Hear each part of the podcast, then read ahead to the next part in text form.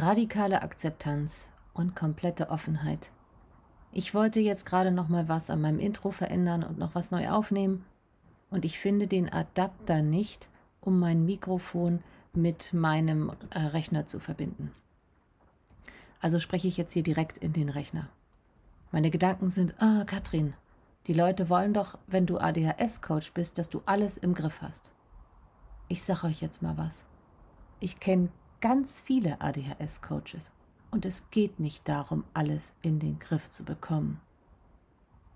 Es geht darum, dass wir uns selbst immer besser kennenlernen, dass wir uns akzeptieren und mögen und vielleicht auch, nicht nur vielleicht, gerne auch ganz viel Humor entwickeln und aus der Hilflosigkeit in die Handlungsfähigkeit kommen. Und dann haben wir immer mehr positive Erfahrungen, die wir mit negativen überdecken. Und das verändert unsere Stimmung, das verändert unser Selbstwertgefühl und, und fördert immer mehr unsere Problemlösefähigkeiten. Und es fördert auch, wie in diesem Fall, die Flexibilität, die geistige Flexibilität. Denn wenn ich diesen Podcast rausbringen will und euch von Emotionen erzählen will und ihr dieses schöne Gespräch mit Mileva hören äh, sollt, dann dann muss ich damit jetzt umgehen. Ich könnte jetzt stundenlang das Ding suchen, aber ich habe dazu keine Lust. Ich habe andere Sachen zu tun. Also, dann erstmal herzlich willkommen. Schön, dass du da bist. Ich bin Katrin Rohweder. Ich bin ADHS-Coach und ich habe selber ADHS. Und ich rede in diesem Podcast mal alleine mal mit illustren Gästinnen über ADHS.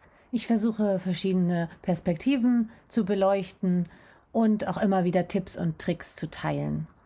Heute geht es um Emotionen, Emotionalität, emotionale Dysregulation. Das ist ein oft übersehenes Thema bei ADHS und allerdings ein ganz, ganz großer Faktor der Erfahrung, der Lebenswirklichkeit von Menschen mit ADHS. Ich persönlich habe mich übrigens gar nicht sonderlich emotional empfunden immer. Ich, ich glaube, ich habe das einfach nicht gemerkt, dass ich auch so mich total fest gedacht habe auf Dingen, ähm, was aber auf einer starken Emotionalität basierte, dass ich nicht wegkam von irgendeinem Gefühl und da festigen drauf rumdachte und so weiter. Genau. Jetzt viel Vergnügen. Jetzt geht die Aufnahme los, die ich letzte Woche gemacht habe. Viel Spaß mit dem Podcast und bei Fragen immer her damit.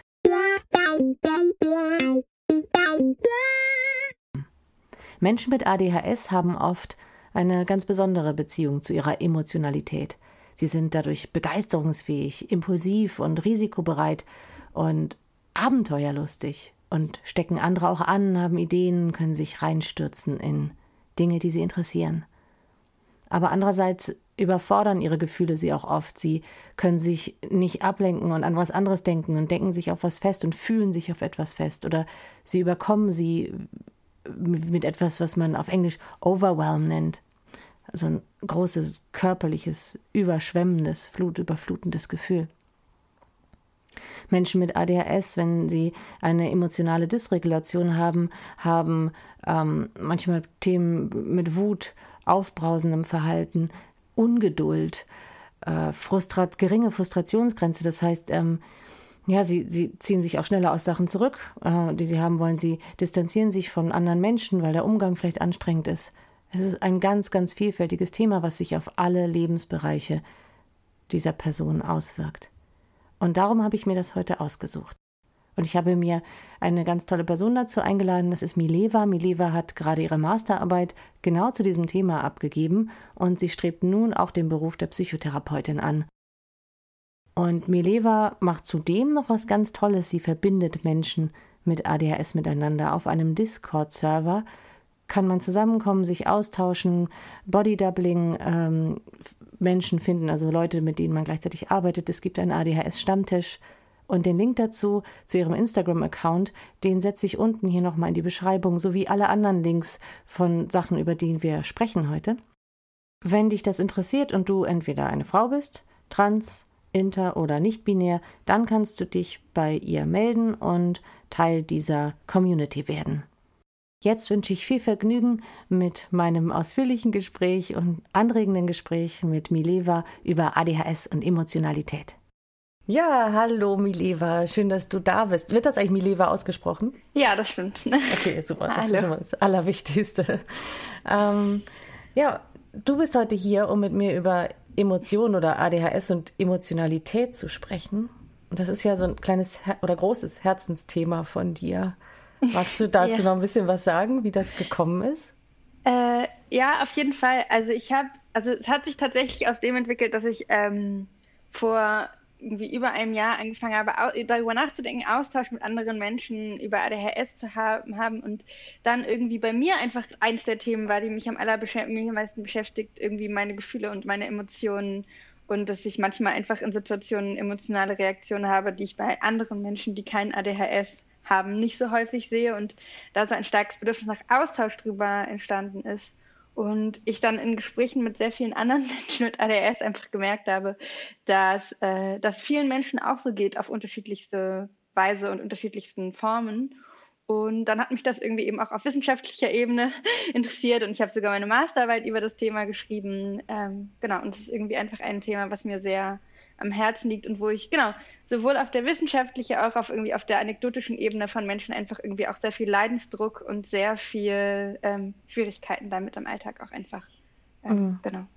Da sind, so viel, da sind so viel Rätsel mit behaft, dran behaftet, finde ich. Ne? Also diese Rätsel ja. um das, wieso bin ich so, wieso ist das so? Also das finde ich, also meine eigene persönliche Emotionalität zu erleben, war oft einfach ein riesiges Fragezeichen ständig.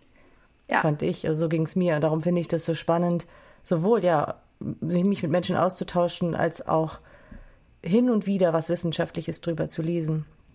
Aber was ich bestimmt nicht so viel gemacht habe wie du. Bist du denn mit deiner Masterarbeit fertig? Äh, ja, genau. Ich habe die vor einem Monat abgegeben. Ja, also ich bin cool. jetzt fertig und muss die noch verteidigen in einer Woche oder zwei und dann bin ich fertig. Ja, ja, super. Also herzlichen Glückwunsch erstmal dafür. Dankeschön. Ja. Und ziemlich toll, dass du das machst. Sage ich, sag ich mal im, äh, für alle, die jetzt hier zuhören, dass du das machst, weil das so wichtig ist, dass wir uns wissenschaftlich mit ADHS beschäftigen und möglichst viele Leute das machen. Diejenigen, die das können. Also ich, ich habe das Gefühl, ich habe kein wissenschaftliches Gehirn. genau. Obwohl ich jetzt, als ich hier gelesen habe, dazu bin ich wieder voll abgetaucht. Ich habe ja irgendwann mal auch eine Ausbildung zur Logopädin gemacht und habe da noch Unterlagen in Psychologie, in Neurologie und Anatomie und war so schon wieder voll am, äh, am gucken und dachte, okay. Ja, ich freue mich tatsächlich, also ich würde sagen, ich habe auch keinen, also es ist schon okay, ich habe auch kein Wissenschaftsgehirn, sondern ich freue mich jetzt sehr darauf, dass ich praktisch das, was mich eher, eher theoretisch interessiert, ich werde ja also Psychotherapeutin und ich ja. freue mich schon sehr eher auf die praktische Anwendung von diesem ja. Wissen, weil ich finde es auch manchmal sehr anstrengend, sich irgendwie wissenschaftlich mit diesem Thema auseinanderzusetzen. Ja. Ähm, Kommst du dann auch in so ein Loch der, der Recherche, also dieses Rabbit Hole? Dass du Ja, teilweise schon. Also ich finde ja. auch so dieses gerade, also ich habe in meiner Masterarbeit gemerkt, dass also ADHS gibt halt irgendwie insgesamt schon 10.000 Studien oder mehr zu dem Thema. Und wenn mhm. man halt einmal anfängt, dann äh, gerade so, als ich dann versucht habe zu entscheiden, zum Beispiel, welche Konzeptualisierung von ADHS möchte ich nehmen, weil einfach mhm. jede, also es gibt unterschiedlichste wissenschaftliche Perspektiven daraus. Was ist ADHS genau? Was, also so. Kannst du mal Sachen. zwei ganz unterschiedliche sagen? Fallen dir da naja, sowas ein? Nicht, also nicht unterschiedlich, aber es ist so, also entweder halt der Fokus vor allen Dingen auf so ADHS als Störung der exekutiven Funktion und Selbstregulation und dann gibt es halt so ein bisschen, weil man ist so sehr wissenschaftlich, hängt es ein bisschen davon ab, ob der Fokus eher auf so exekutive Funktionen ist oder eher so als Störung der Impulsivität. Also das ist so ein bisschen, dass der Fokus dann anders hm, gelegt mhm. wird. Und genau, und das, da gibt also es, ich kann es mir auch schon wieder, schon wieder ein bisschen vergessen, aber es ist wirklich so, dass da so sehr viele, also es gibt dann, genau, und man kann es halt eher auch auf der, ne, also ich kann mir einmal angucken, was ist auf der neurophysiologischen Ebene, also welche, wie funktionieren Neurotransmitter unterschiedlich bei Menschen mit ADHS. Ja, also nochmal für die, die, die das nicht wissen, da geht es ums Gehirn jetzt, genau. Genau, also ums Gehirn, um, also so äh, ums Gehirn, dann gibt es halt die Ebene, dass es, ähm, also dass es auch einfach also im Gehirn, die, welche Neurotransmitter sind irgendwie anders, wenn man ADHS ist. Dann gibt es die Ebene, welche, gibt es auch strukturelle Unterschiede bei ADHS-Gehirn im Vergleich zu Nicht-ADHS-Gehirn. Und dann gibt es die ganze Ebene von, ähm, was ist denn, also auf der kognitiven Ebene, also eben sowas wie Arbeitsgedächtnis, ähm, exekutive Funktionen, das ist sowas, was dann irgendwie alles um Selbstregulation geht. Mhm. Und alleine praktisch zu entscheiden, ja. wo ist der Fokus meiner Arbeit und welche, ja. äh, was möchte ich mir da angucken. Ja. Und also ich finde die interessanteste Konzeptualisierung, und die ist auch für Emotionen wichtig, um irgendwie zu Emotionen zurückzukommen, praktisch das ADHS eine, also im Hauptkern eine, auf der kognitiven Ebene eine Störung der exekutiven Funktionen ist. Ja, ja. Und die exekutiven Funktionen sind ja praktisch alles, was Selbstregulation umfasst. Und dass Emotionen und eben Emotionsregulation auch Teil von, Selbstregul also von, von Selbstregulation ist und es deswegen Menschen mit ADHS schwieriger, also ne, wir haben ja alle Emotionen und irgendwie empfinden auch irgendwie alle erstmal die gleiche Palette an, Inform an Emotionen und erstmal auch irgendwie eine ähnliche Intensität, aber praktisch durch eine geringere Fähigkeit der Selbstregulation führt es bei vielen Menschen bei ADHS so, dass sie halt weniger Tools haben, um ihre eigenen Gefühle wieder zu regulieren und auch so Self-Soothing, also so Selbstberuhigungsstrategien nicht so erlernt haben. Ähm, und dann eben noch so andere Komponenten wie Impulsivität, die auch sich aus irgendwie Schwierigkeiten der Selbstregulation ähm, ergeben, auch nochmal dazu führen, dass es schwieriger ist, Emotionen zu regulieren. Ähm, und das finde ich halt, ich finde es mega spannend, dass das halt auf der wissenschaftlichen Ebene man das irgendwie so Erklärungen hat und dass eben ich im Alltag aber das wirklich auch genauso ja, erlebe. Ja, ja. Ähm, genau. Ja, das ist, ja. ist immer der Hammer. Also genau, ich finde das, ich finde das ganz toll, weil genau auf, da sind wir auf der same page sozusagen. Ähm, ich habe mich auch da nochmal genau in dem Thema ein bisschen eingelesen, diese, diese Selbstregulation und emotionale Impulsivität. Und äh, genau, also das, warte mal, ich wollte, ich hatte, oh, ich hatte eine Zwischenfrage da rein, die ich drin stellen wollte. Ähm, mh, mm, ja, oder dann lass uns doch mal gucken, wenn wir sagen, ne, wir finden das beide ziemlich cool, dass es da wissenschaftliche Belege für gibt, dass es Erklärungen gibt. Äh, und was ich also auch noch wichtig fand, dass du auch sagtest, ne, die Emotionen, das sind, die sind nicht erhöht, sondern die Art, wie es reguliert wird oder wie damit umgegangen werden kann. Ähm, und ich würde total gerne nochmal dahin zurückgehen, als du gesagt hast, dass du andere Reaktionen gezeigt hast und dass wir vielleicht mal ein bisschen uns austauschen darüber, wie wir unsere eigene Emotionalität eigentlich so erlebt haben. Weil ich glaube auch, dass sie ein bisschen unterschiedlich ist. Und das finde ich spannend, weil man mal sieht, wie unterschiedlich sich das zeigen kann. Ähm, also ich kann auch gerne anfangen. Also bei mir ist es tatsächlich schon, seitdem ich ein relativ kleines Kind bin, dass ich ähm, relativ nicht so gut mit Frustration ähm, und, und auch irgendwie so Langweile und all diesen Situationen umgehen kann. Und bei mir zeigt sich, da hat sich das schon sehr als Kind sehr schnell in Wut gezeigt. Also dass ich als Kind Wutanfälle hatte, ähm, auch sehr intensive Wutanfälle. Und tatsächlich ist das auch jetzt bei mir selbst als erwachsene Person ähm, noch so, dass also jetzt nicht, ne, nicht irgendwie immer. Es gibt inzwischen habe ich viele Tools gelernt, aber es ist tatsächlich so in irgendwie Überforderungssituationen, in Stresssituationen, ähm, wenn meine Grundbedürfnisse nicht erfüllt sind, dann ist meine erste Reaktion auf viele Dinge erstmal Wut und in ich würde sagen, in so totalen Überforderungssituationen habe ich auch bis jetzt heute noch so Wutanfälle, würde ich sagen, die also die ähm, einfach vergleichbar sind mit auf so eine gewisse Weise mit denen, die ich irgendwie schon als Kind hatte und die dann ähm, einfach in einer großen Intensität sind und sehr wenig mit den mit damit zu tun haben, wie ich mich sonst im Alltag verhalte oder erlebe, da sie irgendwie eine große Intensität haben und ähm, genau. Und das ist so, würde ich sagen. Wie äußert der, sich das? Ja, bei dir? Ähm, Was machst du dann? Also ich habe mal, ich weiß noch, dass ich ähm, vor Wut ein, also immer noch gesteuert. Ich habe einen Vorschlaghammer genommen, der, das war auf dem Bauernhof, und habe einen alten Fernseher zerschlagen, also weil das irgendwo hin musste oder gegen Eimer, Farbeimer getreten und das ganze Zimmer ist voll gespritzt. Also das waren so meine sehr äußerlich, also nicht gegen andere Menschen gerichtet, äh, gegen Gegenstände gerichtet. Also bei mir auch, ja. also bei mir sind auch vor allen Dingen tatsächlich gegen, also ich, also ich schreie halt, ich fange mhm. irgendwann an sehr, also ich schreie und es ist mir dann auch tatsächlich äh, egal, wenn, also wer das hört in diesen Situationen und es mhm. ist dann mhm. sehr laut und ähm, ich genau, ich habe schon gegen Kühlschränke getreten, äh, Dinge durch die Gegend geworfen, solche Sachen vor allen Dingen. Also dass ich ähm, und genau, und ich würde sagen, was, also das ist so die eine Komponente und dann ist die andere, dass es schon so ist, dass ähm, ich würde sagen, dass ich so auch einfach empfänglicher bin für so Stimmungsveränderungen. Also, dass ich auch einfach so über den Tag häufiger, also das ist einfach manchmal auch so, dass ich einfach manchmal super, super gestresst oder genervt bin oder vielleicht gelaunt und dass das mit so, also dass die einfach manchmal so wechseln. Ich finde das, das ganz schön, dass du gerade sagst, dass du empfänglicher bist für Stimmungsveränderungen. Das klingt viel schöner als Stimmungsschwankungen oder so. Es verändert sich einfach so. Also manchmal sind die halt so, also manchmal, aber ich würde sagen, es hat halt positive und negative Seiten, weil ich bin auch, kann auch manchmal aus dem Nichts unfassbar fröhlich und total überdreht und total glücklich sein. Und das ist aber, das, also manchmal ist das Umgekehrte, dass ich einfach aus irgendwie mir unerfindlichen Gründen manchmal auch einfach super schlecht gelaunt bin. Und ich würde auch sagen, ich bin sehr empfindlich auch für Stimmungen anderer Menschen. Also, dass mhm. wenn andere Menschen ähm, irgendwie schlecht gelaunt sind oder so, dass ich sehr empfänglich dafür bin und dann auch meine Stimmung gerne kippt. Ich würde sagen, das sind so die Haupt, Kippt die dann, dass du dann auch, also kannst du, bei mir, ich weiß das, dass ich das richtig lernen musste, in meiner Stimmung zu bleiben, wenn andere eine bestimmte ausstrahlten für mich. Also ich habe mich oft so automatisch dahin reguliert, wo die auch waren.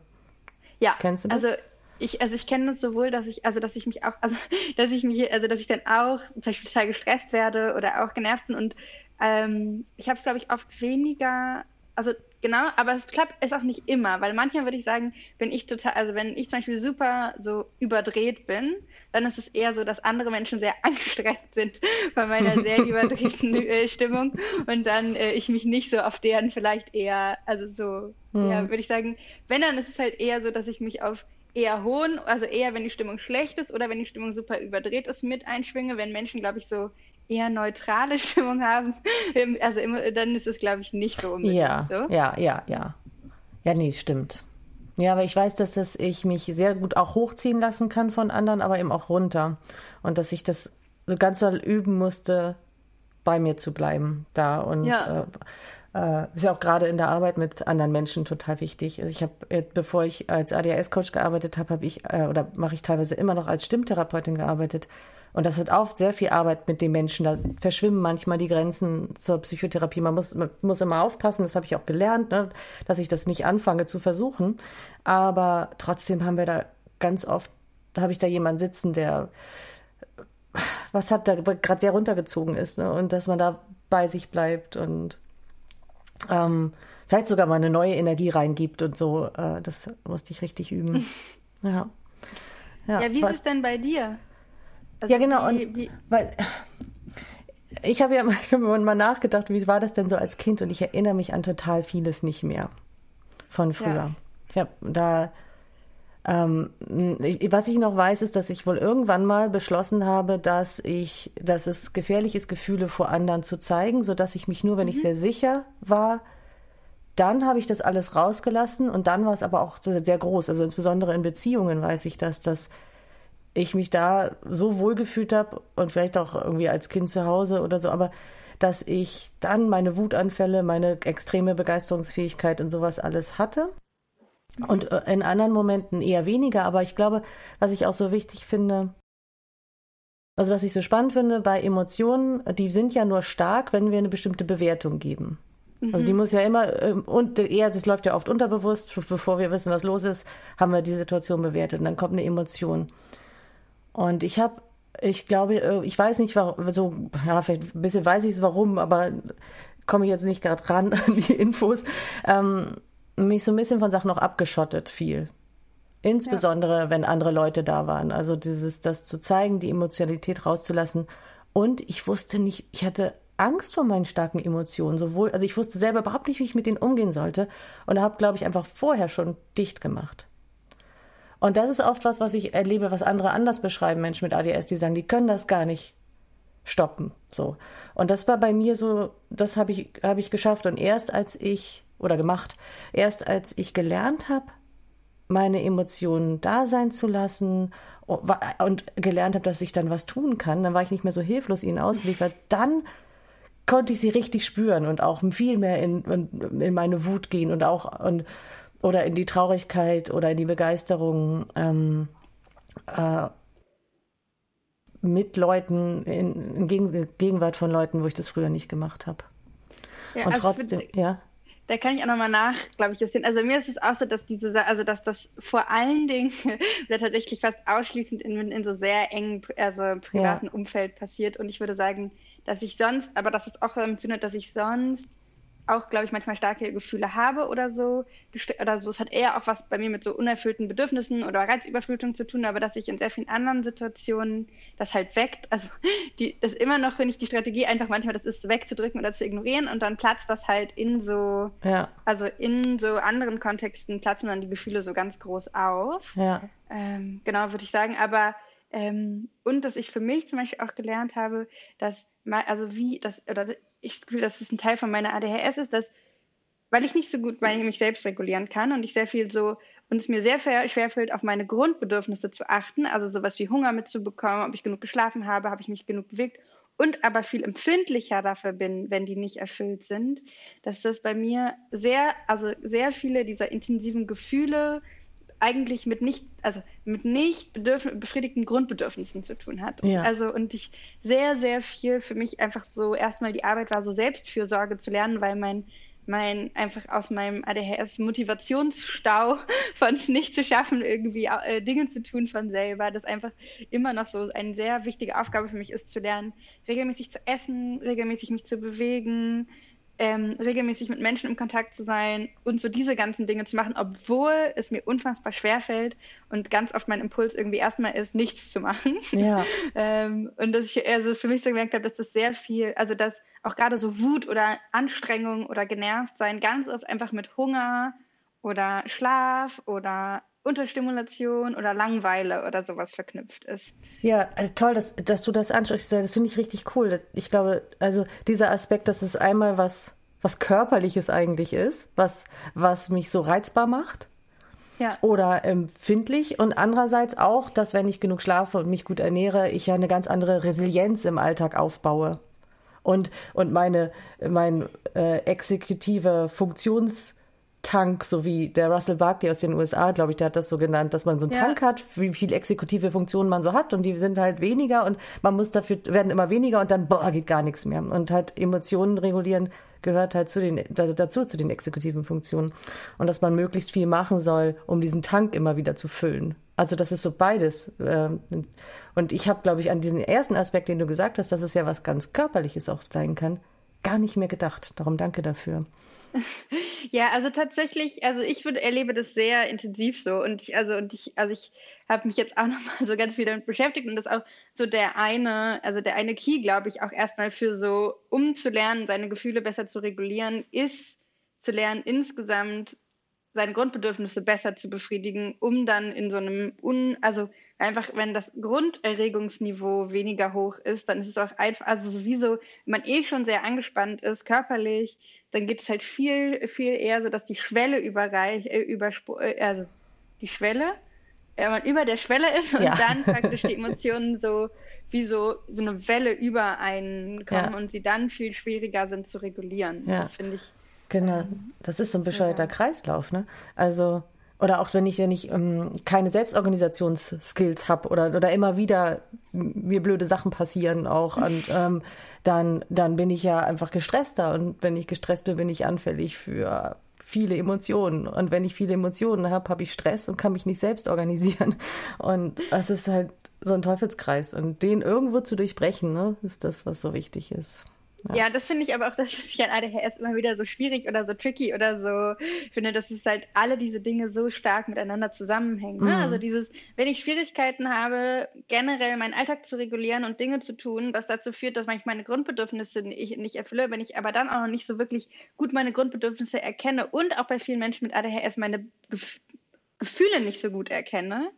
Ähm, und dann aber auch die nicht so gut regulieren kann, wenn sie auftauchen und dann auch noch oft, also ja auch irgendwie eher eine geringe Frustrationstoleranz habe und dann noch irgendwie auch so sehr empfindlich bin, was Kritik, also was so Kritik von anderen Menschen umgeht und aber auf jeden Fall, dass ja alles eher dazu führt, dass man auch viel gleich Kritik von anderen Menschen bekommt im Arbeitskontext oder irgendwie auch privat, wenn man alle diese, also wenn man halt nichts zu Hause, also wenn man irgendwie Termine verpasst, Dinge vergisst, ähm, oder auch so, keine Ahnung, in so ADHD, so Paralyzed, wenn man so gelähmt vor Langeweile mhm. ist und einfach mhm. auf dem Sofa sitzt und nichts macht, sind ja eher auch alles Sachen, wo man dann jemand von außen nochmal sagt, so, boah, richtig ätzend. Mhm. Ähm, und dann denkt man einfach, es macht halt total Sinn, warum irgendwie viele Menschen mit ADHS, äh, gerade im Erwachsenenalter, einfach auch krass strugglen. So. Ja, total. So Großartige. Zusammenfassung, die du da gerade geleistet hast. Was ich auch dachte, ich dachte, ja, wir können das ja auch umdrehen. Es, es hängt alles zusammen und das es macht einen Teufelskreis. Andererseits, wenn wir eine Sache anfangen und an einer Sache arbeiten, hat das ja auch wieder einen Effekt auf alle anderen. Ja. Und, und das Schöne ist, das ist ja irgendwie so wie so eine Erfahrung von vielen Leuten, dass Menschen mit ADHS oft so Stehaufmenschen sind und die dann immer weitermachen und, und viele ja auch total Interesse haben und, und lernen gerne. Und ich glaube, wenn man da hinkommt und sagt, ich, ich habe Bock drauf, auch diese einzelnen Sachen immer wieder anzugehen, dann kann man sich hoffentlich immer wieder so rausholen. Also das ist das, was, was ich so erfahren habe für mich, dass ich irgendwann so gemerkt habe, ey, ey, ich kann ein richtig cooles Leben führen. Ich, ich muss nur dranbleiben und ich bin auch immer wieder zurückgefallen und immer wieder ganz unglücklich gewesen. Und aber diese mehrere, viele, viele Erfahrungen zu machen, mh, sich da besser regulieren zu können oder irgendwie so, ne? Und auch anders damit umzugehen, sich da lieber zu haben, führen ja dazu, dass das so stetig besser wird. Und und ich bin der Meinung, dass meine ADHS und meine, auch meine Begeisterungsfähigkeit, also meine Emotionalität mir da total geholfen hat. Weil ich dadurch da so reingegangen bin, ne? Ja, auf jeden Fall. Also ich würde eben auch, also ich total und ich würde auch sagen, in ganz vielen Dingen ist meine Emotionalität auch die totale Stärke, also eine totale Stärke, oder mhm. weil, also weil ich auch, ähm, also ich würde sagen, dass ich irgendwie so sehr empathisch bin und sehr viel und sehr, sehr gut auch Gefühle von anderen, also eher von anderen Menschen mitbekomme und die irgendwie ähm, begleite und verstehe und es ist tatsächlich auch, ich würde sagen, so mein Special, also Gefühle von anderen Menschen und Emotionen sind auch, würde ich sagen, wirklich so mein Special Interest oder einer der Gründe, warum ich Psychotherapeutin werden möchte, weil mich hm. halt, weil ich das super, also weil ich das so spannend finde, so Gefühlswelten von anderen Menschen und auch Menschen irgendwie dabei zu begleiten. Und irgendwas wollte ich, aber irgendwas anderes wollte ich auch noch, ja, ich wollte es auch, äh, ich finde nochmal um auch so dieses Verständnis dafür, also dass ich Gefühl habe, so dass ich mich auch viel, also seitdem ich mich mega viel mit einer HS beschäftige und auch einfach mehr verstanden habe, manchmal ist es auch einfach, also meine, meine Stimmungen schwanken zum Beispiel einfach durch mein ADHS häufiger. Und manchmal habe ich einfach einen Tag, einfach einen total gedrückten Affekt. Also meine Stimmung ist einfach gedrückt. Mhm. Und, und ich habe auch dann negative Emotionen, irgendwie Trauer oder so solche Sachen. Und ich weiß aber, es ist einfach mein ADHS-Gehirn und ich muss einfach ganz oft so Dinge wie, wenn ich einfach joggen gehe, irgendwas, was irgendwie so, oder Sport mache oder eine Freundin anrufe, irgendwas, was irgendwie Dopamin ausschüttet, dann geht das auch in vielen Fällen wieder weg. Und selbst wenn es, also, und selbst wenn es an dem Tag nicht weggeht, dann spätestens irgendwie drei Tage später. Und das ja. finde ich irgendwie auch so wieder beruhigend. Das ist so ein bisschen, also ich würde sagen, in der Inkonsistenz in meinem Leben ist, ist es halt wieder konsistent. Also es ist dann so, selbst wenn es mal richtig doof ist, ändert es, ist es dann wieder, dann muss nur irgendwas kommen, was ich total schön finde. Äh, oder keine Ahnung, ich treffe kleine Kinder und dann bin ich wieder richtig gut gelaunt und irgendwie alles ist total okay. Und zehn Minuten vorher dachte ich noch, alles ist irgendwie richtig schrecklich und es wird nie wieder besser. Und ich mhm. habe nichts dazu gelernt und alles irgendwie sich mit ADHS beschäftigen bringt nichts. Und dann merke ich es wieder, eigentlich ist irgendwie alles okay und ich habe schon richtig viel gelernt und ganz vieles klappt wieder. Und das ist irgendwie, finde ich, vielleicht für mich auch irgendwie schön an meinem ADHS, dass es dann meistens nicht so wieder, also dass es so viele Schwankungen gibt und so viele irgendwie äh, Veränderungen, dass es dann meistens auch also spätestens nach irgendwie zwei Wochen alles wieder okay ist. So. Ja, ja, voll schön.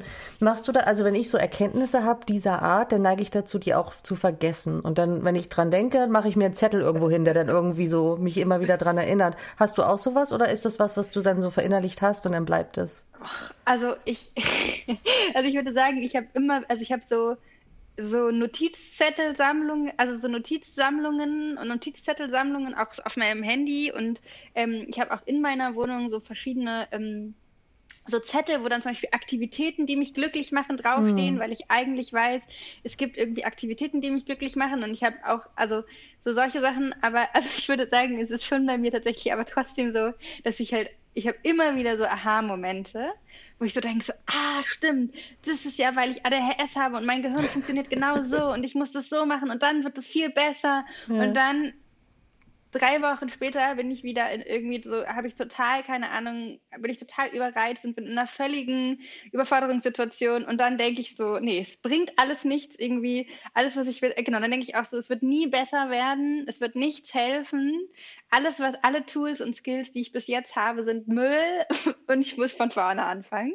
Ja. Ähm, aber ich würde sagen, diese Zyklen, also bei mir hat sich, also früher war das so, dass es halt dann länger gedauert hat. Ja, und jetzt ja. ist es dann so, das ist dann so ein Tag so und dann merke ich so, nee, aber du hast ja jetzt gelernt, irgendwie so, ich habe zum Beispiel für mich gelernt, ich brauche eine mega krass strukturierte Tagesstruktur, sonst werde ich einfach total unzufrieden. Und mhm. ich muss am Wochenende einfach vor zehn das Haus verlassen, sonst kriege ich, ein, also sonst werde ich einfach total so restless und gestresst und, und so solche Sachen. Und die habe ich ja, also die, diese Sachen habe ich auch einfach verinnerlicht und ich muss sagen, bei mir hilft tatsächlich, also ich habe auch, lebe auch einfach mit meinem Partner zusammen und der, der kennt mich halt so gut und bei dessen Gehirn ist nicht so, dass es immer anders ist, sondern der sagt dann einfach, Mileva, unsere Verabredung war, wir stehen heute um halb acht auf und machen dann Yoga und gehen spazieren.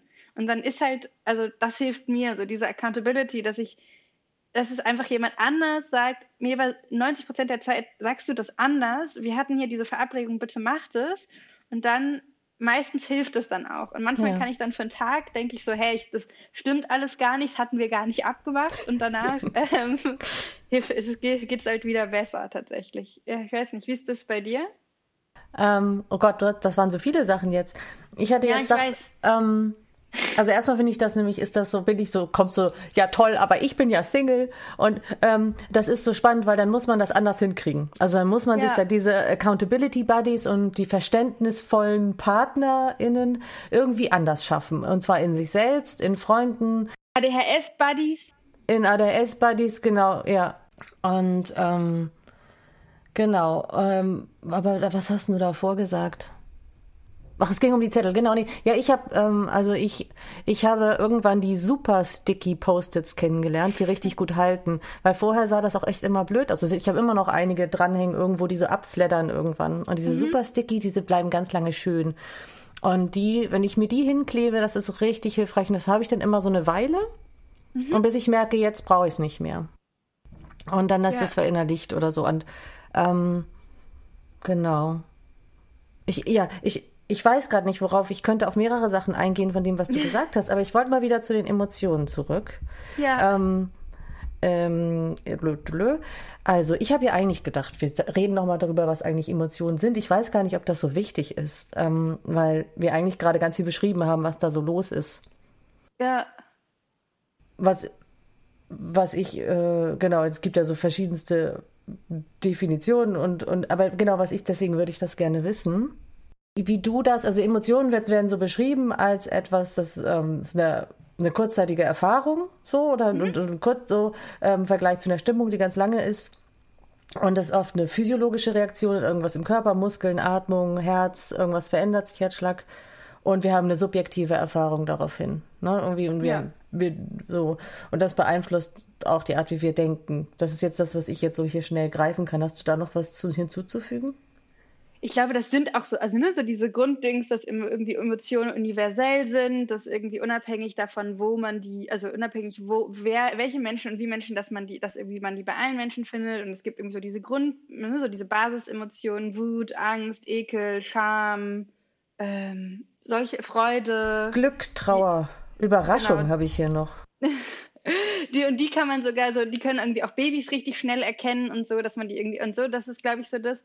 Und, ähm, und auch so ein bisschen so die Idee, dass es so einen Grund gibt, ne? so dass Emotionen uns an sich irgendwie auch helfen zu erkennen, ob irgendwas gefährlich ist, irgendwie, ob wir uns jetzt irgendwie kein, also ne, so ob irgendwas gefährlich ja, sie haben ist, alle Funktionen, ne? ist, ja. ob irgendwas schlecht ist ähm, und sie uns irgendwie erstmal auch einfach helfen und auch gerade auf der physiologischen Ebene, ne, so voll irgendwie gerade so Angst oder so hilft ja im Zweifel, um irgendwie, wenn das Herzschlag hochgeht, um im Zweifel irgendwie schnell reagieren zu können. Und irgendwie, das finde ich, glaube ich, wichtig. Und dass Emotionen irgendwie grundsätzlich, dass es halt so keine guten und schlechten Emotionen gibt, so dass irgendwie die einfach erstmal da sind und dass es irgendwie okay ist, glaube ich. Finde ich auch super wichtig. Darf ich kurz einhaken? Also, weil oft ja. wir sagen so negative Emotionen, sagen wir. Wir wollen die negativen Gefühle nicht haben oder so. Und das, da ist ja schon diese Ablehnung drin. Und darum finde ich super wichtig, nochmal zu sagen, dass es keine guten und schlechten Gefühle gibt. Das wird halt so übernommen in der, unserer Sprache oder so. Ja, und irgendwie auch so diese Mischung aus einerseits auch einfach lernen, so mit irgendwie negativen Emotionen, also ne, genau, mit so diesen bestimmten Emotionen, die wir als negativ bezeichnen, aber sowas wie Wut oder Trauer, also einerseits auch irgendwie einfach lernen, die zuzulassen und die auch erstmal so anzugucken. Das ist nämlich das, was ich mir so für mich noch mehr wünsche, dass man lernt auch erstmal so auf so einer Achtsamkeitsebene zu spüren, okay, ich bin gerade traurig, irgendwie okay, dass das so ist, ich gucke mir das einfach mal an oder ich bin mhm. gerade wütend. Und ich finde aber auch tatsächlich, dass mir das ja auch so eine gerade auch so Emotionen, wenn ich merke, dass die mir irgendwie so ein, also dass ich merke, ich fühle mich nicht wohl, es ist ein körperliches, unangenehmes Gefühl oder auch so gerade Wut oder auch, dass die auch so einen Veränderungsdrang gleichzeitig äh, geben, ne? dass ich auch ja. einfach, wenn, also wenn ich merke, ich habe also ein Gefühl, das zeigt mir, irgendwas ist gerade nicht gut, ähm, dass es mir auch irgendwie anzeigen kann, okay, ähm, ich verändere jetzt was. Und mhm. dann, ähm, also ne, dann, dann geht das ja auch, also finde ich, es ist ja auch so ein, gerade auch Wut, finde ich, kann total einen, ähm, kann gerade ganz viel Kraft haben, wenn man, weil das zeigt einem ja, dass man irgendwie in ganz vielen Situationen, dass Sachen ungerecht sind oder dass die irgendwie doof sind oder dass man, und das ist ja irgendwie erstmal auch ein total valides Gefühl oder dass man irgendwie daran gehindert wird, das zu erreichen, was man möchte. Ja. Das ist ja irgendwie, finde ich, auch erstmal wichtig, also dass man dieses Gefühl hat. Das finde ich passt total zu dem, was du auch eben gesagt hast, dass du ähm, auch diese Stimmungsschwankungen hast und dass du da oder dass du manchmal dachtest, ich habe alles verstanden und dann hast du gar nichts mehr verstanden und alles ist doof. Ähm, und dass du gelernt hast, oh nein, jetzt habe ich den Faden verloren. Ähm, bei der Wut dachte ich jetzt gerade, dass wir lernen, da nicht reinzugehen. Genau. Und du hast gelernt, auch bei diesen, bei deinen längeren Phasen, also dass man lernt, zwar die Wut zu spüren und so, aber dass man nicht total in seine Geschichte da reinfällt, sondern die Funktion nutzt und, und dann in ein, ein äh, lernt, in ein Handeln zu kommen, was, was zielführend ist und nicht in ein Handeln, was einen immer mehr runterzieht oder so. Ja, und gleichzeitig wünsche ich, also ich glaube, gleichzeitig ist es auch voll wichtig, dass, also finde ich gerade, wenn wir jetzt irgendwie bei Emotionen und ADHS sprechen, dass es eben aber auch diese Momente gibt, die irgendwie viele Menschen mit ADHS erleben, wo die, wo Gefühle so komplett ja. Unkontrollierbar, überfordernd, wie eine Welle übereinkommen, dass das irgendwie auch ein Teil einfach von ADHS ist. Und ich glaube, mhm. dass man irgendwie Tools lernen kann, dass das also dass man das, dass man irgendwie mehr Strategien hat, damit umzugehen und dass es aber trotzdem einfach etwas sein kann, was einem trotzdem sein Leben lang begleitet und auch, dass das irgendwie erstmal okay, also ja. auch, dass das okay ist. ist okay. Auf jeden Fall, das ist super wichtig, weil was da ist, muss ist da. Und wenn wir dagegen ankämpfen, ist erstmal schon mal richtig blöd. Und wenn wir, ähm, weil dann wird es größer. Und auch, also, was aber auch äh, noch spannender Fakt ist, dass es auch Studien gibt, dass äh, Medika also medikamentöse Einstellungen auch bei Emotionsregulation tatsächlich helfen. Also, ja. dass viele Menschen auch einfach von so, gerade sowas wie Frustra Frustrationstoleranz oder Stimmungslabilität oder Schwierigkeiten, intensive Gefühle zu regulieren, dass es einfach bei vielen Menschen auch besser ist, wenn sie Medikamente nehmen. Ja, ich habe gelesen, dass Stimulantien an anderer Stelle ähm, wirken dann als Nicht-Stimulantien, dass die einen mehr so Amygdala-Bereich, so Basisemotionen arbeiten und die anderen, äh, die Nicht-Stimulantien, die Regulation mehr bearbeiten. Hast du das auch schon mal gehört? Also in den Studien, die ich gelesen habe, war das, äh, also ich habe nur so, es waren glaube ich Stimulantien in die Studien, die ich, also die ich gelesen habe. Deswegen okay. weiß ich, also kann ich. Ja, das war jetzt, das war in so einem Vortrag von dem, auch wieder von Russell Barkley, der ja irgendwie ja. so viel zu ADHS und auch der ja immer auch mit Medikation irgendwie arbeitet. War das der Vortrag auch zu Emotionen? Von, also es gibt ja, der macht ja ganz viele. Es gibt ja irgendwas auf YouTube ja. und es gibt aber auch was im Attitude Magazine. Der macht, die machen ja immer so kostenlose Webinare und ich weiß nicht mehr was davon, wo ich das jetzt her Die finde ich nämlich tatsächlich auch voll gut. Da habe ich mm. auch mhm. schon richtig viele gehört. Fand ja. ich irgendwie total gut. Ja. Ähm, ich war, ich habe noch eine, äh, weißt du noch was Wichtiges?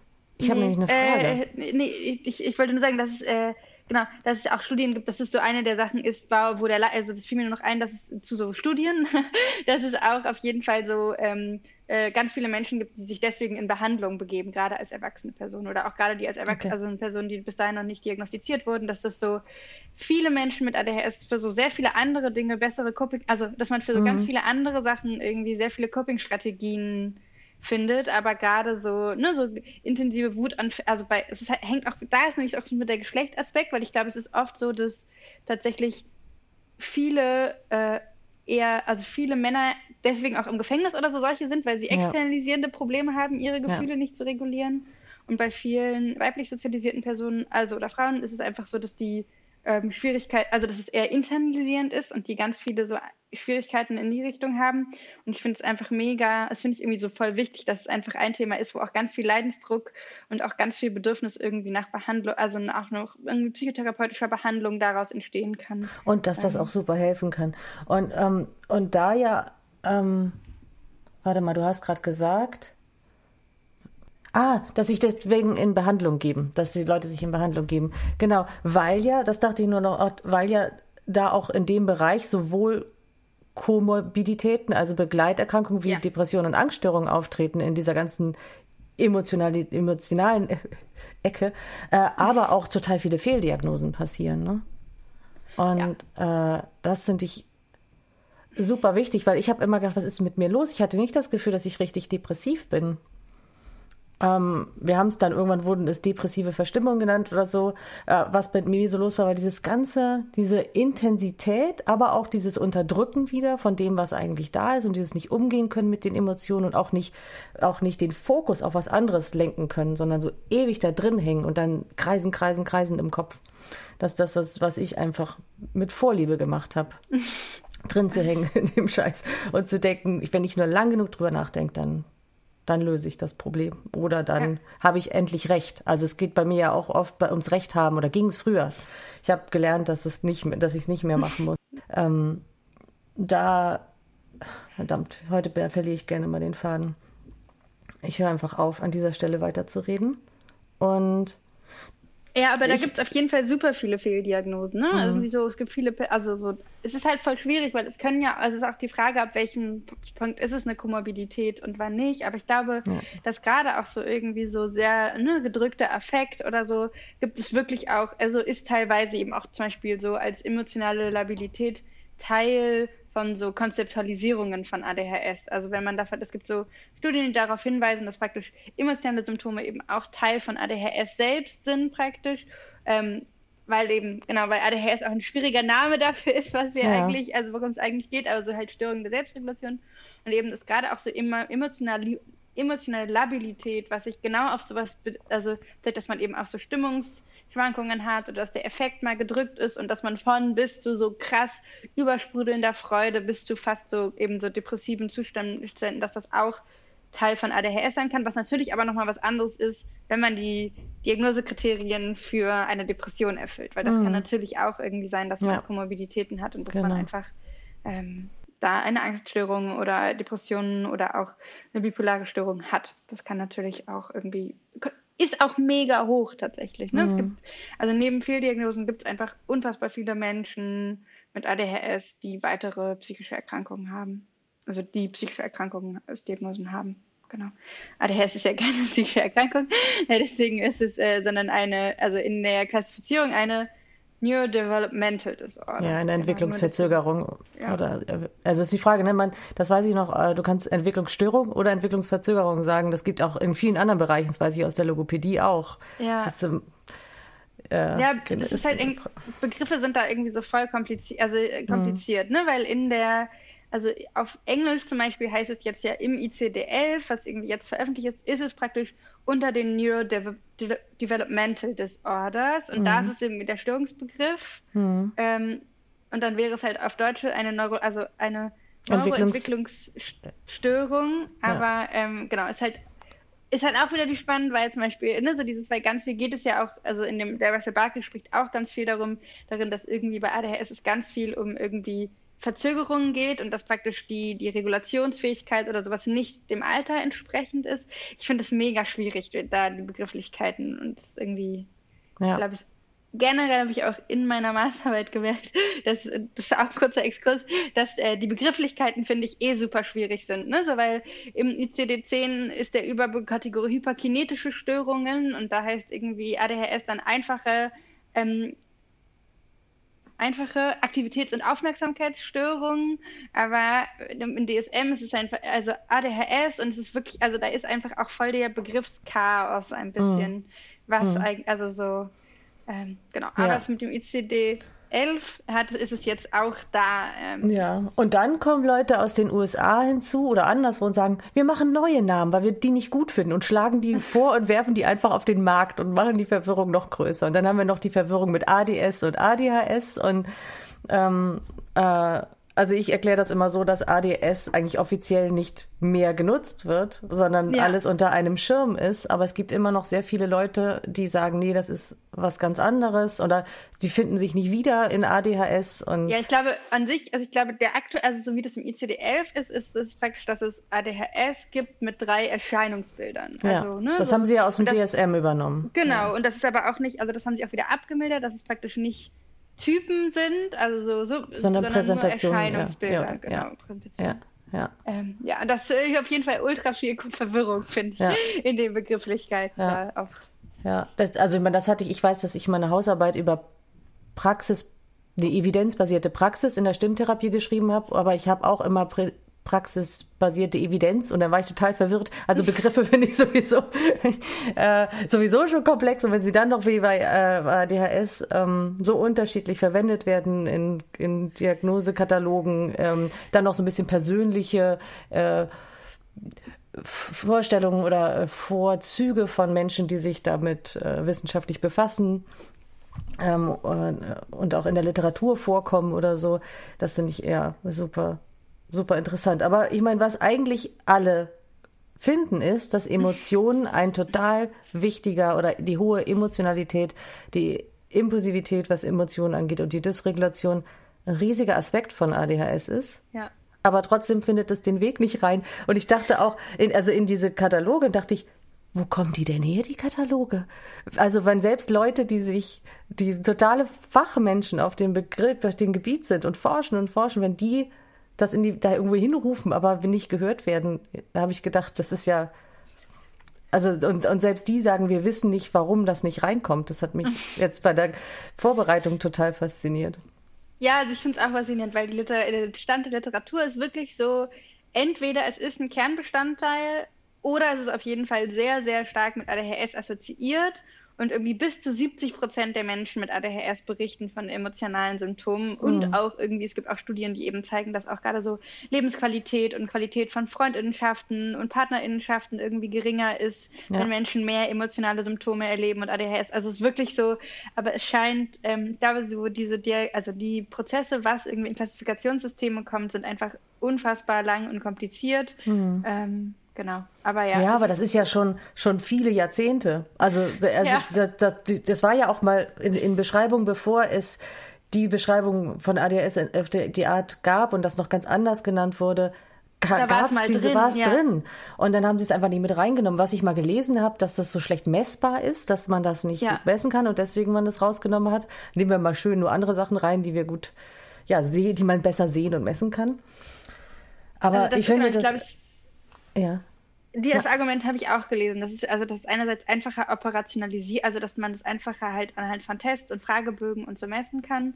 Und dann gibt es noch das andere Argument, dass es nicht so trennscharf praktisch ist. Ja. Also dass halt äh, viele, also auch, also ne, ob man, also sehr viele ähm, also gerade psychische Erkrankungen oder Belastungen oder ganz viele Sachen halt mit äh, Schwierigkeiten mit den Emotionen zu tun ja. haben und dass man das praktisch nicht trennscharf von anderen Sachen unterscheiden kann und dass es nicht, ähm, also dass es praktisch nicht irgendwie spezifisch genug für äh, ADHS ist, sondern einfach weil irgendwie sehr vielen Sachen vorkommt. Das ist auch ein Argument. Mhm. Gleichzeitig gibt es ja voll viele, also ich würde sagen, so sehr viele führende WissenschaftlerInnen, die sich mit ADHS auseinandersetzen, die sehr intensiv dafür plädieren, dass es Teil der Klassifikation ist. Mhm. So, ja, ich bin sehr gespannt, wie sich das auch ähm, so entwickelt. Aber ich glaube, dass auf jeden Fall gibt es auch einfach wachsende Literatur dazu und irgendwie Forschung und dass es mehr trotzdem in den Vordergrund rückt. Und es wäre ja, also, und auch, glaube ich, irgendwie wichtig, dass, ähm,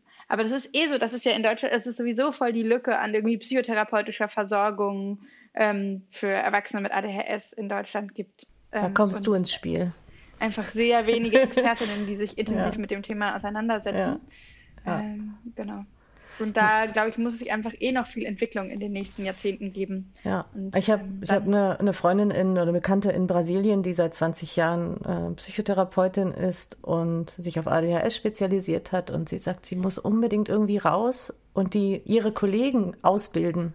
Kolleginnen ähm, in, in, zum Thema ADHS. Und das wäre dasselbe hier, ne? dass, dass die, die, die diagnostizierenden Personen und die therapierenden Personen mehr wissen. Und zwar über diesen Aspekt zum Beispiel. Ne? Dass das, also ich bin total froh, dass die Leute, die mich diagnostiziert haben, meine Emotionalität mit reingenommen haben. Und selbst wenn sie sagen, das ist jetzt nicht das, das also es hilft mir zur Einschätzung, zur Evaluierung deiner, deines Phänomens da. Und auf jeden Fall gesagt haben, ja, passt gut ins Bild, so ungefähr, mal ja. leicht ausgesprochen. Ja.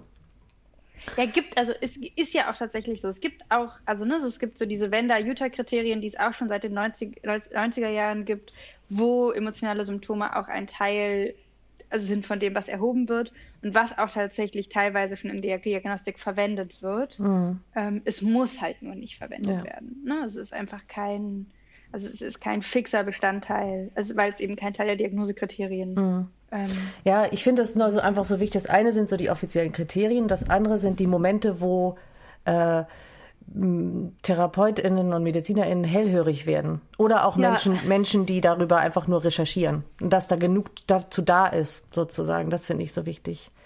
Weil das einfach so, es gibt so viele Menschen, die nicht die Hilfe bekommen oder die, die, die Chance kriegen, den Weg zu gehen, die, was, die, die sie weiterbringen. So. Ja. Und ähm, das, darum finde ich das so wichtig. Ich hatte noch eine Frage zu Emotionen. Ne? Was ist denn mit jetzt gerade, wo ich nicht, ich meine, jetzt bin ich ein bisschen hu, weil wir hier reden und so, aber wenn ich so ganz normal mal bin, ist das, habe ich dann keine Emotionen eigentlich? Ich glaube, ich, glaub, ich, ich glaube schon, oder? Ich glaube, es ist einfach nicht so intensiv in dem ja, was, Moment. Was also habe ich denn sagen, dann? Was ist denn Zufriedenheit? Ist das eine Emotion? So einfach oder Dasein? Oder bin ich dann gleich glücklich? Wenn ich nicht, wenn Abwesenheit von Trauer, Wut, Angst, Ekel, Scham, Schuld? Das ist eine spannende Frage. Weil das also ist eigentlich der Zufriedenheit der, auch eine Emotion ist. Ja. Also da haben wir jetzt kein Regulationsproblem mit, aber ich, das muss ja eigentlich also dieser der Zustand der so einer der inneren Ruhe, des inneren Friedens, das was ich mir so wünsche und was ich mir immer mehr erarbeitet habe, dass ich irgendwie so ein zuversichtlicher zu, zuversichtlicher zufriedener Mensch bin. Und nicht das Gegenteil, so völlig verstrahlt glücklich durch die Welt zu laufen. Das hatte ich, das ist ja was anderes, sondern so, eine gute Basis zu haben. Ähm, was ist das? Ich weiß nicht so genau. Also das finde ich voll schlimm, weil wir, also schwierig, weil wenn wir davon ausgehen, dass Emotionen irgendwie sehr schnell vorübergehen, dann ist es ja eher irgendwie so. Ach, eine also Stimmung. Ist, ja. Ja. Aber dann habe ich doch, habe ich jetzt keine Emotionen. Also jetzt gerade habe ich wahrscheinlich welche, jetzt bin ich ein bisschen aufgeregt und so. Aber so, ähm, dann habe ich Ich glaube, naja, das Wichtige ist, ich glaube, dass die Intensität, also, ne, so dass die Intensität, also ich würde sagen, dass das ja Überbegriffe sind.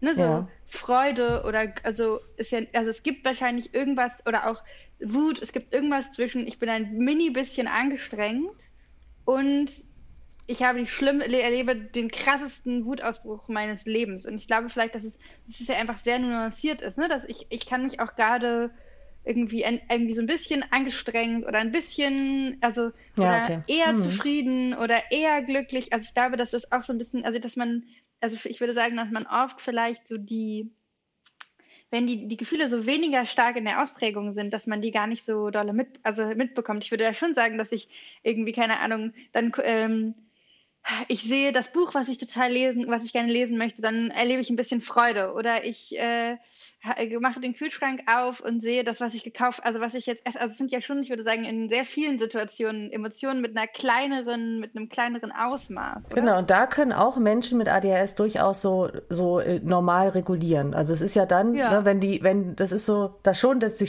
die Regulation, da geht es um die Regulationsschwierigkeit, geht es um die starke Emotion, ne? Und, äh, gut, aber das ist, ich wollte das nur während ich hier so aufschrieb, Überraschung, Ekel, da dachte ich ja, was habe ich denn aber, habe ich denn keine Emotionen im Alltag, wenn ich nichts davon habe? Ähm, das wollte ich nur ganz kurz mal. Äh, ja, aber also, wahrscheinlich, ich glaube ja. auch, ich würde eh, das finde ich aber auch, das, was du sagst, finde ich nämlich mega spannend, oder auch manchmal am schwersten auszuhalten, dass das so unterschiedlich ist. Ne? Also, dass ich würde sagen, neun, also ganz viel in meinem Alter würde ich auch denken, ich habe keine Schwierigkeiten, meine Gefühle oder meine Emotionen zu regulieren. Und das ist einfach eher dann auch manchmal, also auch manchmal mich so aus dem Kalten erwischt oder ich manchmal total mhm. überrascht bin, dass das jetzt dazu führt, dass ich irgendwie genau, also dass ich in dem Moment das total überkocht oder so, wo ich dachte, hä, vor zehn Minuten hatte ich das noch alles im Griff. Also so, das finde ich irgendwie auch einfach so dieses, dass ich manchmal, das ist wie so, nicht so, also dass mein ADHS auch ganz viel mit so nicht verlässlich, also dass ich es mhm. nicht verlässlich ist, dass ich meine Gefühle regulieren kann. Ja. Also dass es einfach immer Situationen plötzlich kommen können, wo, wo das dann nicht so gut klappt. Ja. Also bei mir, wenn ich ehrlich bin, baut sich das auf. Ich weiß, also wenn ich so genau gucke, dann habe ich so Tage, in denen ich eh schon das ist so, als würde ich von innen drin mehr Druck auf den Ohren haben. So fühlt sich das ja. an. Und ich tue vielleicht so, als wäre das nicht und krieg alles so. Oder eigentlich ist das so, als sammel ich mein Leben so ein. Also ist nicht so, dass ich, das ist eh schon so ein Tag, wo ich so ein bisschen hinterher renne, dass ich alles gut mache und, und gerade noch hinkrieg vielleicht oder so oder unter Strom stehe, weil ich weiß, ich habe irgendwann einen Termin später und denke, oh Gott, ein Termin und den dann hinzukriegen und immer wieder auf den Kalender gucken oder irgendwie so. So gehe ich dann. Und wenn ich solche Tage habe, dann passiert mir das eher. Also zum Beispiel beim, beim Autofahren, dass ich dann Mittlerweile finde ich es lustig, wenn ich beim Autofahren wütend werde, aber es mich plötzlich überkommt. Ja. Ich, ich voll und ich glaube trotzdem merke ich das manchmal erst hinterher. Ja, also trotzdem ja, ja. bin ich dann davor so, hä, ich war, es war doch gar, ich war, verstehe nicht, war doch alles okay. Mhm. Es war überhaupt gar kein Problem. Und dann merke ich aber so zurück und denke so, naja, aber ich bin ja schon morgens mit einem Anspannungsgefühl aufgewacht, habe dann nicht richtig gefrühstückt, bin dann irgendwie gestresst aus dem Haus gegangen, dann war ich in der U-Bahn, es war super laut, ähm, dann war mein Mittagessen nicht so, wie ich das wollte, dann wurde ein Termin abgesagt. Und jetzt möchtest du von mir, dass ich, keine Ahnung, noch eine Viertelstunde warte, obwohl ich das jetzt, also es sind ja, genau, es sind ja dann eigentlich schon, aber ich finde, in dem Moment fühlt sich das dann aber plötzlich trotzdem manchmal so an, als würde das überraschend so, so ganz überraschend. Und auch nur die andere, nur die andere Person ist schuld, dass man das Gefühl gerade hat. Genau. Ja, genau. In dem Moment denke ich auch immer so, Gott, wie kann, wie kann der andere Mensch so schlimm sein und jetzt von mir verlangen, dass hm. ich hier noch drei Minuten auf mein Essen warten muss, zum Beispiel.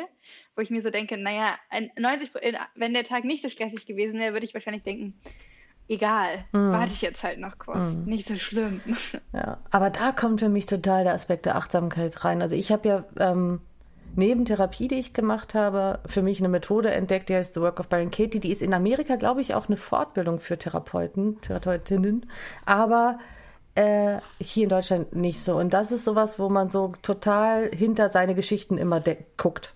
Mhm. Und das hat bei mir geholfen, dass das nicht mehr so passiert. Dass selbst wenn ich mal kurz ausraste, ziemlich schnell bei mir so mein Beobachter ankommt. Es ist so ein, so ein neutrales Wesen in meinem Kopf, das guckt. Und ähm, das ist super spannend, weil ich dadurch Gefühle kann ich dann im Körper wahrnehmen, ich kann meine Gedanken wahrnehmen, manchmal lache ich drüber. Und äh, es klappt nicht immer, ne? ich kann, also, aber ich gerate viel seltener in Konflikte dadurch, weil ich irgendwie rechtzeitig weggehe oder, oder auch anerkenne, ja, okay, das ist, das ist ja, danke, dass du das mit mir teilst, was du gerade denkst und fühlst, deine Wut, deine, deine Irritation oder so und, ähm, und ich gehe, ich gehe da raus, so ungefähr. Ähm, das, und, und ich merke durch diese, diese große Achtsamkeit eben auch schneller und mehr, was ich tue, um dann runterzufahren. Das Spannende ist aber, wenn ich dann runterfahre, muss ich halt aufpassen, dass ich nicht zu weit runterfahre, weil ähm, dann haben wir die Unterstimulation und die macht dann irgendwie, die macht, dass ich entweder total, ähm, also super wenig aktiv bin und gar nichts mehr mache, oder dass ich von einer Sache zur anderen springe, um, weil ich dann, ich habe dann keine Kontrolle mehr über das, was ich tue. Und da finde ich die Emotionen ähm, super wichtig, die, dass die mich dahin bringen, dass ich mit Freude was mache, aber eben immer auf diesem Level, wo ich das noch so wo ich Einfluss habe. Das finde ich das ist so ein, so ein ganz kleiner Akt. Ich habe das mal irgendwo gelesen. Ich glaube, in meinen Ausbildungsunterlagen ähm, haben wir gelernt, dass wir so diesen, wie so eine, so eine Kurve und wir sind da ist Unterstimulation und da ist Überstimulation mhm. und in der Mitte ist der Bereich, wo Menschen mit ADHS gut klarkommen. Und mich hat das erinnert äh, an meine Logopädieausbildung äh, zum Thema Altersschwerhörigkeit, weil es gibt ganz viel, was man nicht mehr hört und anderes wird irgendwann ganz doll zu laut und unangenehm und es gibt nur so einen leichten Wohlfühlbereich für Menschen mit Altersschwerhörigkeit, wo sie gut hören. Äh, kleine Anekdote am Rande.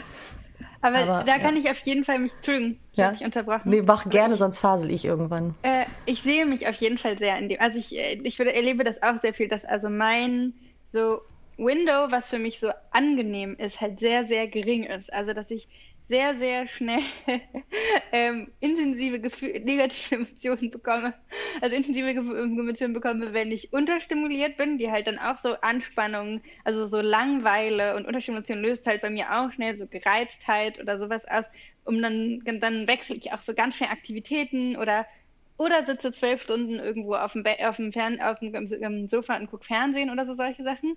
Und umgekehrt, dass aber so laute Bahnhöfe, äh, Party, also so Partys, volle Restaurants, also dass es so super schwierig ist, dass ich, also dieses Ausmaß zu finden, ja. an was es, ähm, was es, genau, was es Aber auch angenehm im Kopf. das ist auch im eigenen genau. Kopf, die, die Begeisterung oder so kann ja auch, also als ich jetzt recherchiert habe für, für, musste ich richtig aufpassen, dass ich nicht total durchdrehe vor Begeisterung, weil ich dann auch ja. wieder mich, dann stimuliere ich mich selbst über und, und, und dann merke ich auch, dass mein ganzer Körper unter Strom steht, ich kann nicht einschlafen, all solche Sachen, ja.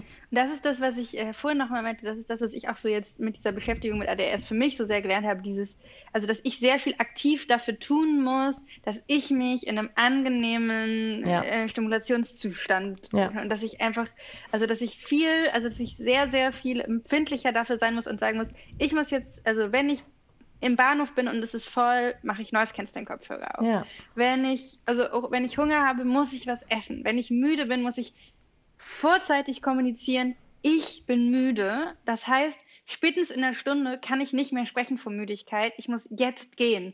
Und solche Sachen, dass ich so viel, also ich finde, das ist aber gleichzeitig voll schwierig, weil ich habe das Gefühl, das ist nicht unbedingt ein Skill, den man, also den viele Menschen so aus ihrer Kindheit gelernt mitbringen. Nee, wenn die richtig viel Glück haben, haben die das, haben die so Eltern gehabt, die so voll achtsam da drauf da waren, was das angeht. Ne? Das Ding ist ja, dass die meisten Eltern auch mit, mit ähnlichen Themen zu tun haben oder voll desorganisiert waren, weil sie wahrscheinlich, weil mindestens eine Person daraus auch ADHS hatte oder hat.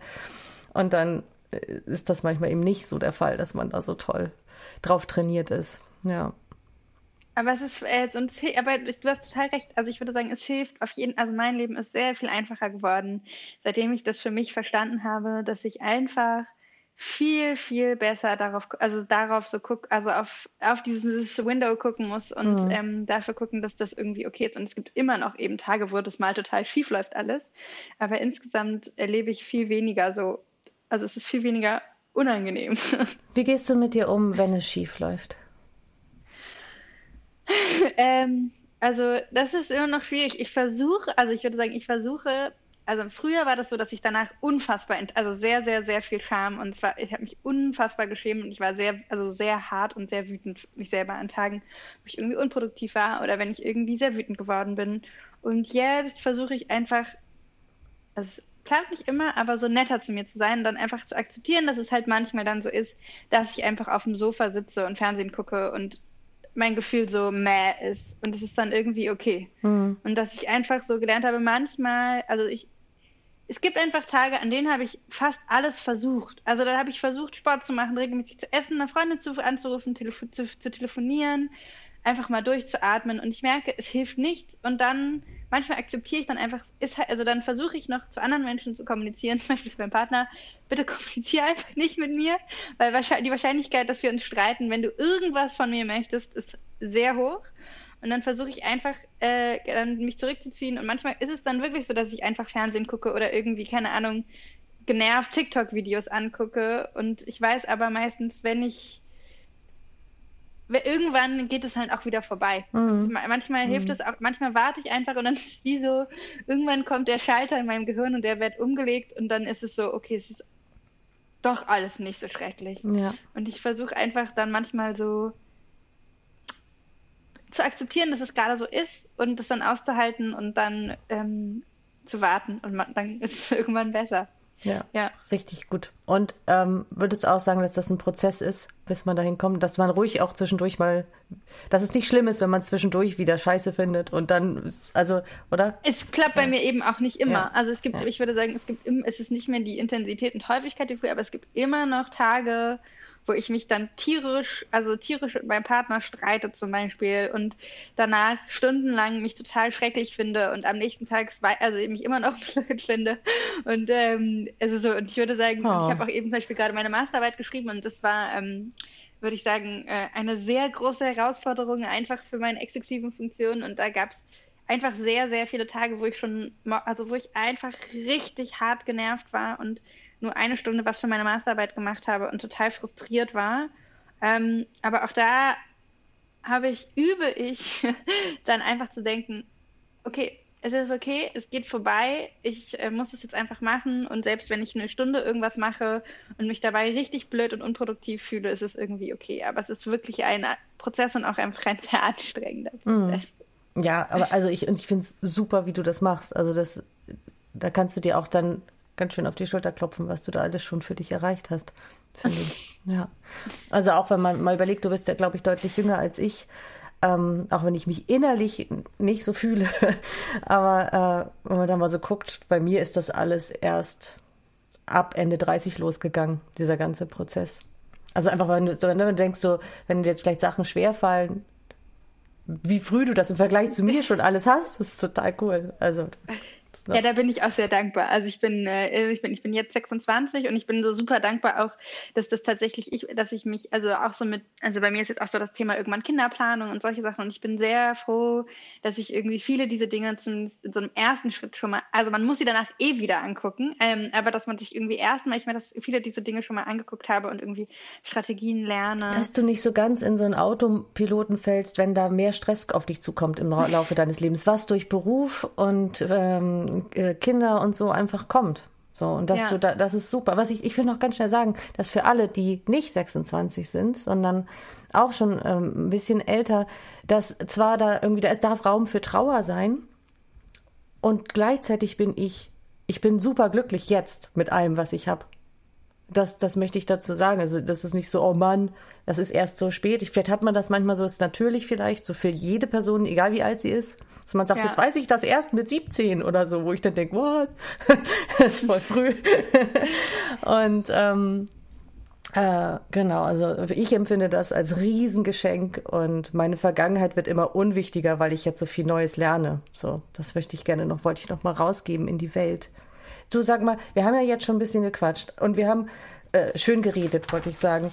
Ähm, wir haben noch gar nicht so ganz explizit gesagt, wie sich das auswirkt, aber ich will also nochmal auf den Alltag, ein bisschen haben wir schon beschrieben und vielleicht reicht das auch, weil ich auch gerne noch so ein bisschen eine Sammlung mit dir aufstellen würde, was du glaubst und was ich glaube, was abgesehen von dem, was wir schon gesagt haben, vielleicht Leute machen könnten. Genau, also lass uns doch mal jetzt so raushauen. Magst du loslegen? Also, was hilft? Mhm. Oder was hilft? Ähm, Okay, also ich finde, es, es hängt super, also ich finde erstmal, so was du auch schon eigentlich so Achtsamkeit im Sinne von erstmal Tiefluft, äh, Tiefluft holen, atmen, mit zu mehr, zuerst mal zu spüren, okay, was merke ich hier eigentlich, was sind meine Gefühle? Ähm, ich finde. Ich habe was mein, dafür. Darf ich dir? Ich, ja. ich gehe einfach immer rein. Darf ja, vielleicht dann, oder breche ich deinen Flow vielleicht. Ja. Aber äh, kennst du den Emotionstracker von How to ADHD? Ja. Ähm, der könnte, dachte ich nur, dass der manchen Leuten helfen könnte, die, die da ein bisschen ja. ähm, praktisch rangehen müssen. So, dass die mal so da aufschreiben. Da gibt auch den Thought Download, oder? Ist es das? Also ich, äh, was, was ich, was auch so diese, was glaube ich auch von How to ADHD gibt, ist diesen Thought Download. Den kenne ich nicht. So, dass man, das ist so ein, äh, ein Tool, wo wo, wenn man merkt, man hat so ganz viele Gefühle und Stress und Gedanken, dass es so ein bisschen so dieses, so eine Anleitung ist, wie man alle diese Dinge einfach so mal, wie man die auch runterschreiben kann und wie man die dann so auseinander tangelt, glaube cool, ich. Cool, cool. Mhm. Ähm, und ich finde das, was, also ich finde, es gibt, also was ich finde, was der, ein super wichtiger Skill ist, der aber erstmal irgendwie sich super lächerlich einfach aufhört, ist gehen. Also ich finde, lernen aus Situationen, wenn man ja. merkt, die, also die Emotionen ko kochen, überkochen und man kann jetzt keine Konstruktion, also das kann nur total eskalieren in mhm. jede Weise, dass man einfach lernt zu gehen. Genau, und, und dafür so brauchen wir vorher Körperwahrnehmung, dass wir wissen, ja. was passiert in meinem Körper, wenn ich Stress habe, weil ich merke meine Gedanken, meine Geschichte, da stecke ich ja so drin, dass ich nicht, ja. so, deswegen muss ich bemerken, oh, ich spanne mich an, meine Atmung ist komisch, ich habe diesen Kloß in der Brust oder so und ähm, äh, jetzt und das, weil das, das zu bemerken, das muss man, und das kann man ja aber üben. Ja. Und das kann man in Therapie üben, das kann man in verschiedensten Formen von Achtsamkeitstraining üben, das üben auch Leute mit mir im Coaching. Das sind so Sachen, die kannst du in, oder da gibt es wahrscheinlich Apps, YouTube-Videos, also wenn man da ja. was finden will, man kann das begleitet und alleine lernen. So, das finde ich immer, das, das ist so das, ne? Und dann kann ich, dann kann ich lernen zu gehen. Ja. Du hast aber total recht, dass das vorgeschaltete, das erste, also der erste Schritt, glaube ich, immer erstmal zu, Emotionen zu spüren, wahrzunehmen, körperliche Reaktionen zu, zu spüren. Und ich glaube, da gibt es voll viele unterschiedlichste Sachen, wie man das ja. machen kann. Ja, ich finde auch find, Yoga super, für Yin-Yoga ja. für sowas. Also so, äh, also alles, wo du irgendwie mit deinem Körper in Kontakt kommst. Mit, genau, auch äh, also, Körper, ich glaube, es auch bei, ich habe jetzt auch schon von vielen Menschen gehört, dass auch so kurze geführte Meditationen, also vielen helfen mhm. und dass es aber eben auch so voll okay ist, dass an, also wenn man merkt, sitzen und meditieren kann man gar nicht aushalten, dass man auch spazieren gehen kann und meditieren gehen, mhm. keine Ahnung, meditieren. Ja äh, Spülmaschine ausräumen, also dass es eher so um diesen Prozess geht und nicht, dass das, also dass man sich auch von diesen Bildern, wie so Dinge auszusehen haben, wie ich ähm, das ja, mache, löst. Genau. Und ich habe immer, also alles, was ich an Körperwahrnehmungs- oder auch Gedankenachtsamkeitsübungen mache, sowohl mit Patientinnen in der Stimmtherapie als auch mit Coaching-Klienten, ähm, ist immer, dass man was zu tun hat. Man kriegt eine Beobachtungsaufgabe. Ja. Und ähm, dann ist das nicht so, ich sitze einfach mal da und habe nur meinen Atem, sondern es gibt, gibt, verschiedene Sachen, die man macht. Also nicht einfach nur, weil ich habe das erst recht. Und bei mir ist noch vielleicht als Tipp, ich musste mich immer früher bewegen. Also ich habe eine Schauspielausbildung gemacht und wir hatten donnerstags oft Unterricht, wo wir erst auf der, am Boden lagen und ich bin aggressiv geworden. und dann hat die, war die so nett und hat uns erstmal tanzen lassen und dann sind wir an den Boden gegangen. Also dass man vielleicht erst nochmal sich ein bisschen auspowert und überhaupt sein, ja. überhaupt sein Energielevel dahin bringt, seine, seinen Dopaminausstoß oder seine, seinen Dopamintransport so gut kriegt, dass man auch ruhig liegen kann oder so für einen Moment. Ja. Ja. Äh, ach so, ähm, ich habe hier noch geschrieben, Klopfen in, in Fragezeichen. Ich kenne Leute, die dieses Klopfen machen ja. an verschiedenen Stellen. Das ist, ich mag das nicht am Körper, aber manche Leute finden das voll gut, um, um auch sich runter zu regulieren oder so. Ja, mhm. habe ich auch jetzt, also habe ich, lustigerweise hat es mein, mein Lehrer in der, in, im Gymnasium hat das mal mit uns gemacht. Das war der, der war so, das war so voll das, was er die, also was er uns versucht hat mitzugeben. Ich konnte ja. damit auch nicht so viel anfangen, aber das geil, das hatte ich auf jeden Fall schon ja. so in der Schule. Ja, also es ist total mal. individuell, ne? Ich, ich mag das nicht, dass ich da immer hinhaue auf meinen Brustkorb oder so, auf meinen Körper. Mir, mir macht das irgendwie nichts, aber ich weiß von Leuten auch aus meinem näheren Umfeld, ja. die sagen, die finden das ganz toll. Wir hatten noch gesagt, äh, die allgemeine Lebensweise, ne? Dein Schlaf, Ernährung und so, und zwar im Akutfall. Ich bin wütend, aggressiv. Warte mal, könnte es sein, dass ich Hunger habe. Aber ja. auch allgemein, äh, ich ernähre mich gut, ich schlafe genug, ich weiß, wann ich rausgehen muss aus einer Situation oder wann ich, wann ich nach Hause gehen muss.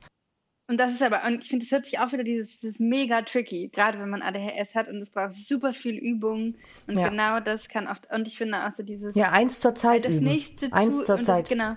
Und das nächste Tool auch so, und das ist auch wieder voll schwer, so total vergebend und lieb zu sich selber. Also, dass man, dass es voll okay mhm. ist, wenn man diese Dinge übt und ausprobiert und es halt nicht klappt und man einfach Hunger hat und warten muss und einfach scheiße genervt ist und in dem Moment überhaupt nichts hilft und dass das auch völlig okay ist. Also, so dieses, finde ich, so finde ich auch einfach mega wichtig, so als Tool, so dieses so nett zu sich selber sein und immer ja, total. wieder sagen, es ist okay, dass es so ist jetzt. Das finde ich auch so wichtig. Also du willst ja auch ähm, Therapeutin für Menschen mit ADHS werden. Ich arbeite als Coach mit ihnen. Ähm, dass ich das so, dass ich, dass Leute wissen, dass auch Menschen, die damit arbeiten, dass ein großer Teil ihres Erfolges die Akzeptanz ist. Ja. Und dann Umgehensweisen zu finden.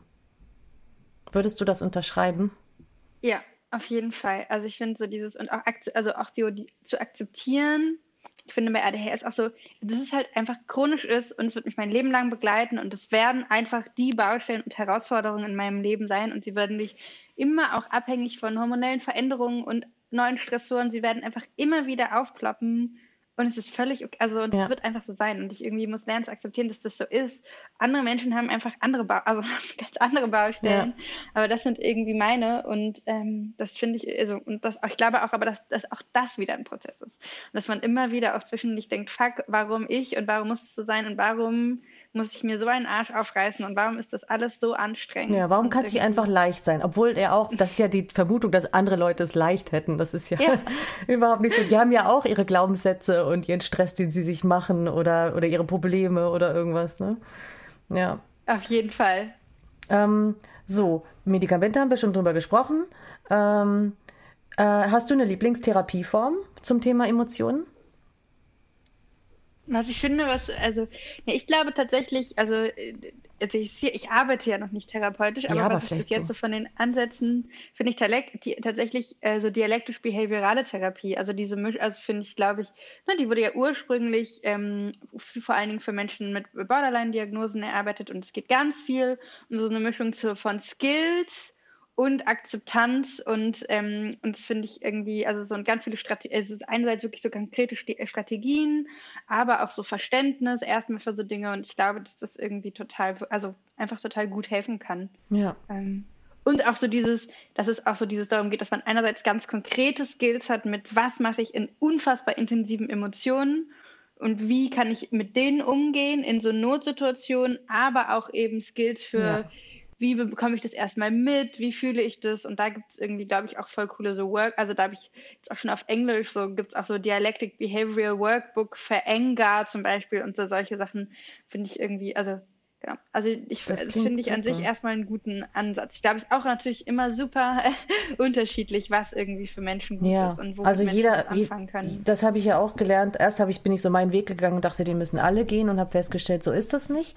Aber ähm, das, sondern dass man nicht in Erfahrung gemacht hat, was an Veränderung geht. Aber die ist der Weg dahin ist für viele anders und und ne, das, ähm, aber immer so, dass man, so, je mehr man weiß, desto besser kann man auswählen. Ich dachte noch, genau, das hast du aber auch gesagt, ne, Wissen über das ADHS-Gehirn, Wissen über Emotionen, Wissen über darüber, was mir immer wieder passiert, aber auch überhaupt dieses ganz faktische Wissen finde ich mhm. manchmal super hilfreich.